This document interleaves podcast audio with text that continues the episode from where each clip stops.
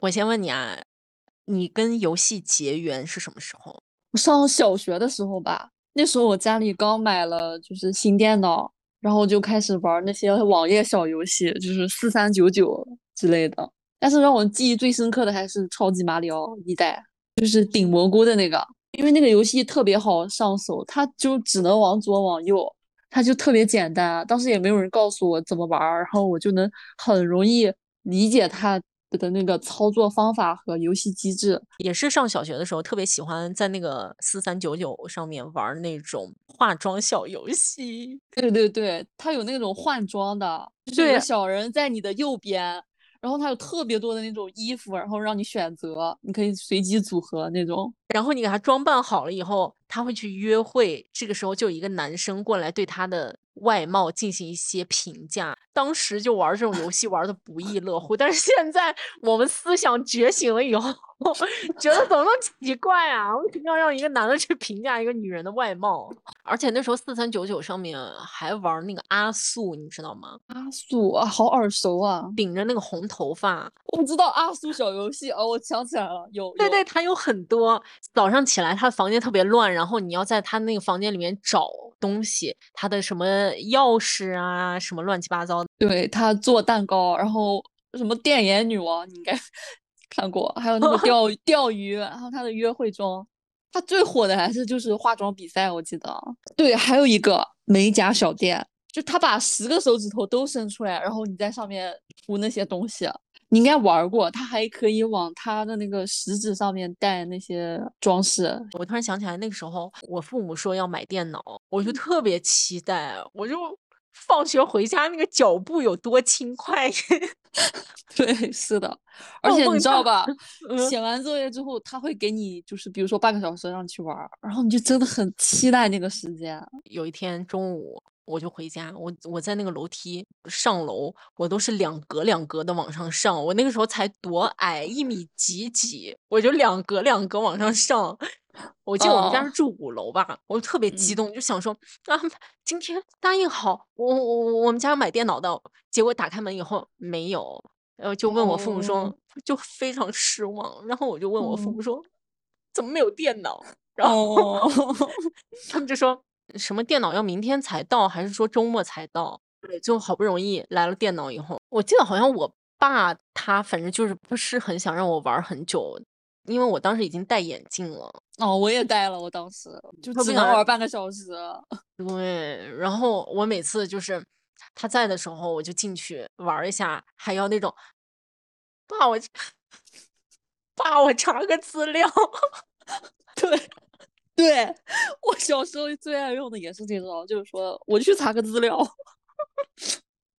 说出来自己都心虚。然后他说那种躺在沙发上，嗯，去吧。我就赶紧进去就查资料，嗯查完资料以后在那里，呃，偷偷的玩一下，呃，偷偷的听个音乐啊。说起那个四三九九小游戏，那个时候就在我们家买电脑之前，也是特别想玩儿，但是那时候我们家没有电脑。然后我记得那个时候有一个星期五下午，坐在我后面那个女生就说啊。那个女生她当时家里已经有电脑了嘛，她就说什么啊，我嗯，你们可以到我们家里去玩电脑，然后我们就特别高兴，就啊去去，我们就跟着她去，然后到她家也是打开四三九九小游戏，就在那里玩那个化妆游戏，因为毕竟是在她家嘛，所以我也不好意思 真的去玩，就一直站在那个电脑椅后面看着他玩儿，就看了 看了一下午，然后到六点多。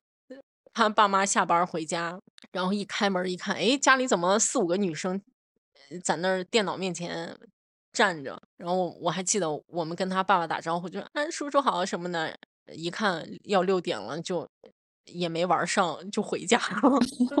对，就赶紧回家。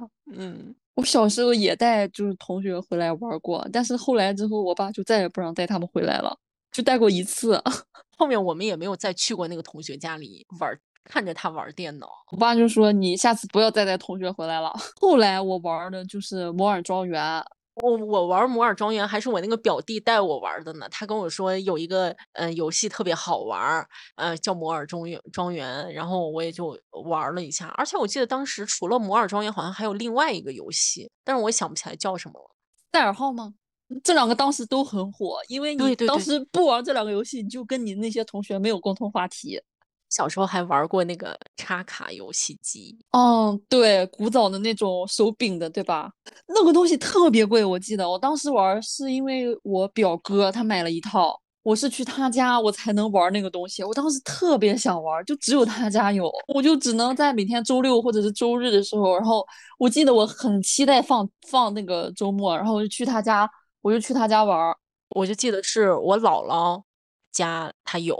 他有一个小小的电视，然后他每次要把那个游戏机连到那个电视上面，我们俩就坐在电视机前面玩那个坦克大战。嗯，然后每次他打坦，他打别的坦克打出来一些什么东西，比如说生命啊，还有一些特效啊，我就会在那我去吃，我去吃，我就 对，是的，是的。他有两张卡碟，一张卡碟里面是我们俩跟玩那个坦克大战，另一张卡碟里面有一些别的游戏，比如说。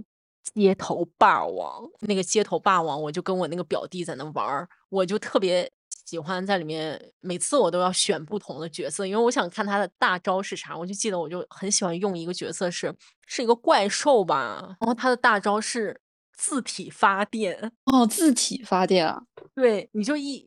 你就点他的大招，他就自己那种电起来，然后那个屏幕上就会显示出来他的那个骨骼那种感觉。我就记得我很喜欢选那个角色，表弟他选别的角色，他就想靠近我，我就点那个发电，他就一直都无法靠近，我就一直在那点那个发电，最后就是他无法靠近，然后火会被我耗死。还有一个角色好像是戴个帽子吧，他的大招是发那种什么光波，我也是每次都。都只发大招，让他一直发那个光波，然后我那个表弟他就根本连站都站不起来，就给他打的特别崩溃，他就觉得我就耍赖嘛。哦哦，他不会觉得你在欺负他吧？对他就不愿意。我有个表哥，他也有一个人这种游戏卡，那时候我就去他家，我们俩就玩魂斗罗。哦，对，魂斗罗，对，还有那个忍者神龟。再后来我们。打的游戏就是 QQ 飞车，对，还有炫舞。记得当时我妹妹表妹玩那个 QQ 飞车特别厉害，她她寒暑假，她每个寒暑假都要来我家玩。她家那会儿没有电脑，等级特别高，我记得还有那个炫舞，她每一局她都能把那个那个条精准不落，我就在旁边看着目瞪口呆。那你现在玩啥？手游？对我现在就打手游《和平精英》，你知道吧？我最开玩最开始玩的时候也跟人机一样，就不会走路的都。啊，对对对，我记得我刚开始玩的时候也打的特别不好，然后我就遇到了，就是我是第一个赛季就玩，然后我就遇到了三个特别好的队友，就是他们带我怎么玩，然后教我怎么打各种技巧，哦，我是那时候才学的特别好的。但是后来到他刺激战场结束之后变成和平精英的时候，我就。再也没跟他们打过，他们就全全部退游了。那你玩这个游戏，你有没有碰到那种特别搞笑的事情？就是老六，你知道吧？他们会上树，游戏里面特别高的那种树，我也不知道他们怎么上去的。他们就会在那个树上蹲着等你。有一个地图，就是比如说它会有特别钢枪的地方，你从那里打完出来之后，可能会经过那种小道，然后他们就会在那个树上等你，然后。你被打死了，半天找不到他们在哪儿，然后你最后抬头看看那个淘汰回放的时候，你才发现他们在树上。从那之后啊，我每次经过那个地方，我都要抬头看那个树上有没有人。回头再看那个淘汰回放的时候，觉得特别搞笑。天呐，怎么能被 树上的人打到？然后你还不知道他在哪儿，他对面还要开麦，然后嘲讽你说就这，然后然后就说死了吧这种。那你开麦跟人家玩的时候，有没有碰见那种特别搞笑的人？有时候会遇到那种东北大哥，他们就挺搞笑的。他们就 是他们天生自带一种那种社交属性，跟他们打游戏的时候，他们技术也特别好，然后说话也特别搞笑。那有没有碰到那种很难缠的人？有，就是会有骗子，你知道吧？这个游戏它里面有一个就是兵团之类的东西，就可以交易。他们会圈你那个东西，比如说这个游戏它贵的是那种词组嘛，就比如说有个词组叫开心吧，他可能就会想圈你这个兵团，然后他们就铺垫，然后铺垫一两年之后，然后就说他想要买这个，然后你那会儿已经就是跟他们特别交心了，然后你你也不会有提防，然后就说那你直接就是微信给我转，然后我把它转给你，然后你给我钱，对吧？但是他们就弄完一系列之后就就不见了，然后就把你删掉，就再也联系不上了那种。你被骗过几次？我就被骗过一次吧，然后从那之后再也不相信陌生人了。但是还是好人多，就是会遇到那种特别可爱的妹妹，她们技术特别好，然后她们特别有耐心去跟你就是打完整一局，因为这个时间那个游戏机制它是三十分钟嘛，他会非常好的陪你打完。但是有的那种男生啊，他只打完那个就是钢枪的地方之后，他就会退掉，他也不跟你说一声，就特别没有礼貌，他不跟你打完，然后就留你一个人在那儿。那你玩这么久，有没有那种特别让你印象深刻的事情？它这个游戏它有一个段位机制，就是你可以打到无敌战神，就是游戏中最高的一个等级。就是我是在那个时候觉得特别有成就感，也就是那种感觉让我觉得这这游戏上瘾太太厉害了。然后我就那之后就玩的有点玩少了。上大学那会儿是，就是基本上我每天下课都要玩，一直打，然后保持那个分数。进入全全服前五百名，就是全中国前五百名，就是你的那个区服五百名，你才可以拿到那个称号。天呐，那你那会儿打到那个级别，你好厉害呀！他们就说，就是女生里面算打的厉害的，因为就是我为啥会这样，是因为我之前有个对象，他也打这个游戏，他就老嘲讽我说，你看打的什么？但是跟我一起玩的明明都知道他打的很菜，但是我就是不服，我就是心里也是较那个劲儿，我就想说。那我打一个给你看，我不是打不出来，然后那会就打游戏，但我没有就是说别的都不管，只是就是说下课之后才会玩，就没有逃课什么的，不存在。那些杀不死你的，总是让你更强。对，它同时也能让你带来一些就是收益。你打的厉害，然后就会有那些人找你，让想让你替他们打。那你给人代练过吗？代练过，代打过。咋样？挣钱吧？挣钱很挣钱的，尤其这种游戏，就是他们会，而且这个就是他氪金，他会让你有一种就是怎么说呢，有一种虚荣心。他在游戏里面，如果你在你的朋友面前，他们那些人啊，在朋友面前，如果就是说他没有这个段位，没有那个头像框，他就会觉得，哎呀，你们肯定不会跟我玩儿，我就要需要拿到这样的等级之后，你们才愿意跟我玩儿，所以他们就特别追求这个无敌战神这个段位。然后游戏就拿捏你这一点，然后就会让你去找人打，因为他自己打不过嘛，他就会找人去打，然后慢慢慢慢他就形成一个市场。而且他们的时薪你知道是多少吗？多少？最高最高能到一百，一百块钱一个小时。对，一百块钱一个小时，也不是最高，还有比他更高的，就是中等吧，一百块钱。他一天你看啊，他可以。他接单还不是按，就是那不到半小时，他就按你一单算。他一天能打十来个小时吧，多赚钱啊！比我们这些社畜要好得多。我当时都很想去转行了，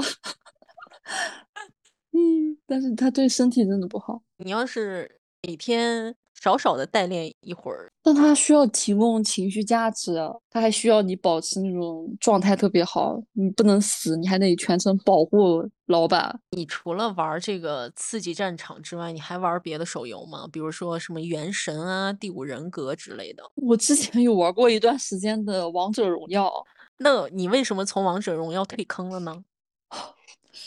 那个游戏是一个极其讲究配合的游戏。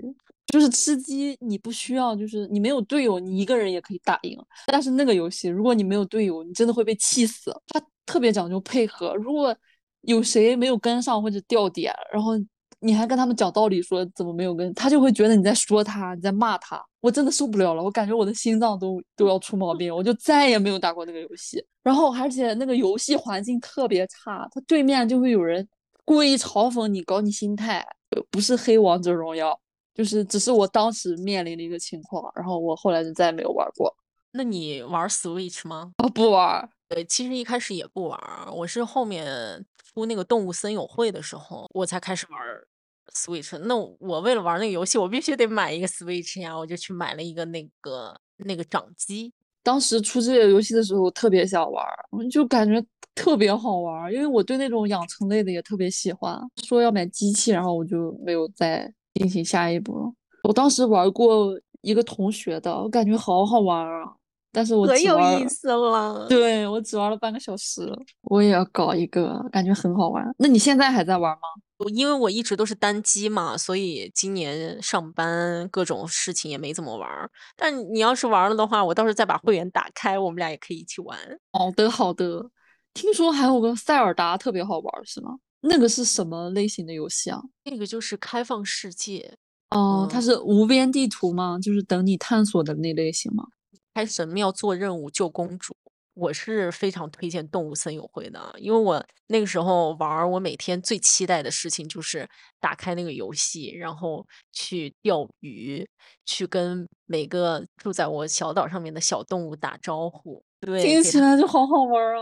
每天给他们送礼物，因为呃，你跟他们的好友度、好感度积累到一定程度了以后，那些小动物会送自己的照片给你。嗯，而且那个。岛上有的时候它会有流星雨，你还可以对着流星许愿，许完愿好浪漫啊！嗯，许完愿了以后呢，你的那个海岛海岸线上会有很多的陨石碎片，你把那个收集起来可以做家具哦，是可以自己设计吗？嗯，那个游戏里面你会从。各种不同的渠道得到那种学习卡片，你把它学习了以后，你就会做那种家具，准备好材料就可以做那些家具了。而且在这个游戏里面，其实长了挺多见识的，因为认识了很多不同种类的鱼，还有蝴蝶，还有艺术品，还有一些传统服饰啊，还有各个地区传统节日的食物什么的。嗯，那它科普性还挺强的。我之前微博上有关注一个博主叫马莎莎，就是动森特别火的时候，他出过那种视频，就是他讲一个他和一个陌生人的友谊，我当时看了就特别感动，就是他们互相不认识，但是就是默默陪伴，然后他讲的特别动人，然后我那会儿就特别想玩，嗯，但是也是忙于现实，就后来就没有再再看那个游戏机，而且当时我开始玩这个游戏的时候。我有一些很久没有联系的朋友，他们其实也在朋友圈发这个游戏里面的一些截图。然后我当时我就心想说：“哎呀，嗯，确实有的人啊，他去靠这个游戏又跟以前的同学有一些联系。”但是我当时我就心想说：“算了吧，还是别联系了。”对，是的，因为我特别喜欢玩这个游戏嘛。他后来还出了一个。动物森友会限定版本的主机，它那个手柄就特别好看，我就去买了一个那个主机。哦，又又因为这个游戏，然后买了一个那个。对，然后我就又开了一个岛，我就有两个岛嘛。但是我听你说完这些，我感觉真的是很有趣的游戏，我特别想玩。然后另外我特别推荐的 Switch 游戏就是马里奥这个。IP，我觉得马里奥这个 IP 就没有不好玩的游戏。最喜欢的是那个马里奥奥德赛这个游戏，我玩了差不多三遍。哦，它它是什么类型的？它是那种收集类型的游戏，它会有不同的国家，比如说月亮国。呃，海之国、沙之国、都市国，到这个地方去，你去收集藏在这个地图各处的月亮碎片，然后你把它们收集起来以后，你去修补这个飞船，然后到最后你是要去打那个酷霸王。哇，感觉这个也很好玩，这个超级好玩。这个你，嗯，打到最后一关，你把酷酷霸王打败和公主结婚了以后，整个游戏会更新，会有不同的。月亮碎片重新出现在各个地图上，等于说你可以再重新玩一遍这个游戏，特别有想象力。这个游戏，哇，我我一定要买游戏机。然后我最喜欢里面的那个国家是都市国，就是你通关的时候，你就一直吃金币，然后往那个楼上走，你到那个楼顶去参加市长的演唱会还是什么的，你就一路往上走，那个夜色就做的特别好，是那种紫色的晚霞。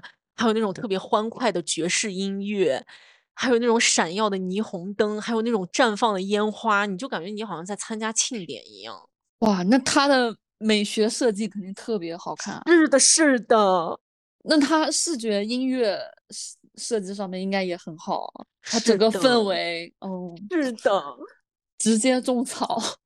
哎，说的我好想玩啊！天呐，那个马里奥三 D 世界也特别好玩，它是一小关一小关，然后你在里面也是去收集。这个游戏也是跟朋友一起玩更有意思。那如果是朋友玩，就是他也得有一个这个机器，对他跟你一起联网。然后新出的那个马里奥惊奇也挺好玩的，它跟三 D 世界挺像的，都是一小个一小个关卡。然后那个塞尔达的话，我觉得如果说有一些人他听到这一期节目，他塞尔达玩的很厉害，我希望他对我口下留情。为什么？因为这个游戏我买来以后，我玩的很烂。哦，他当时出第一个旷野之息的时候，因为他排名很高嘛，他跟那个奥德赛排名不分上下。我是先玩了奥德赛，我心想说排名这么高，那我也要买一下，我就买了。买了以后呢，我什么都不懂，我就完全一个大笨蛋，我就我也不知道要打开地图，在那地图上去标那些神庙。嗯，我就记得我当时站在一个特别高的那个高塔上面，然后我想下去。往下跳，我跳下去以后发现，哦，原来跳下去会死。然后我就记得我我去找神庙，哎，我跑跑跑，然后我就发现，哎，前面有条河，我要过河，我就往河里面直接，我就想说我游过去。结果游到一半以后，我发现我，哎，我怎么在掉血？我就想说，那我赶紧回到岸上吧。还没回到岸上又死了。然后我记得有一次还是爬山怎么样，我就一直往山上爬，结果越来越冷，也是差点被被冻死。哦，后来才知。我后来才知道，我要就是穿那种厚的衣服才行。哇，感觉太好玩了！我就完全一个大笨蛋，就不知道在干嘛。然后因为动不动就死嘛，就完全没有游戏体验可言。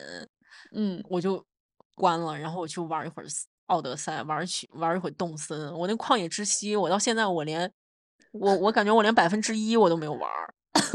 嗯，然后他今年又出了二，出了王国之泪，我就想说那。我虽然旷野之息玩的不怎么样，但是我可以玩王国之泪呀，对吧？花钱 有的时候就是这么简单，没错。对，我就买了，买了以后呢，我到现在我连初始台地都没有出去，而且我当时刚买特新鲜，感觉我就在那玩儿它那个画面也特别好，我怎么感觉它在掉帧啊？哦，嗯，可能这种游戏也会掉吗？也是没什么游戏体验，动不动就死，不知道初始台地怎么出，然后就关了，就去玩别的。但那两个游戏真挺不错的，我看他们那些博主发的视频，觉得跟我玩的是一个游戏吗？对，因为每个人适合的不一样。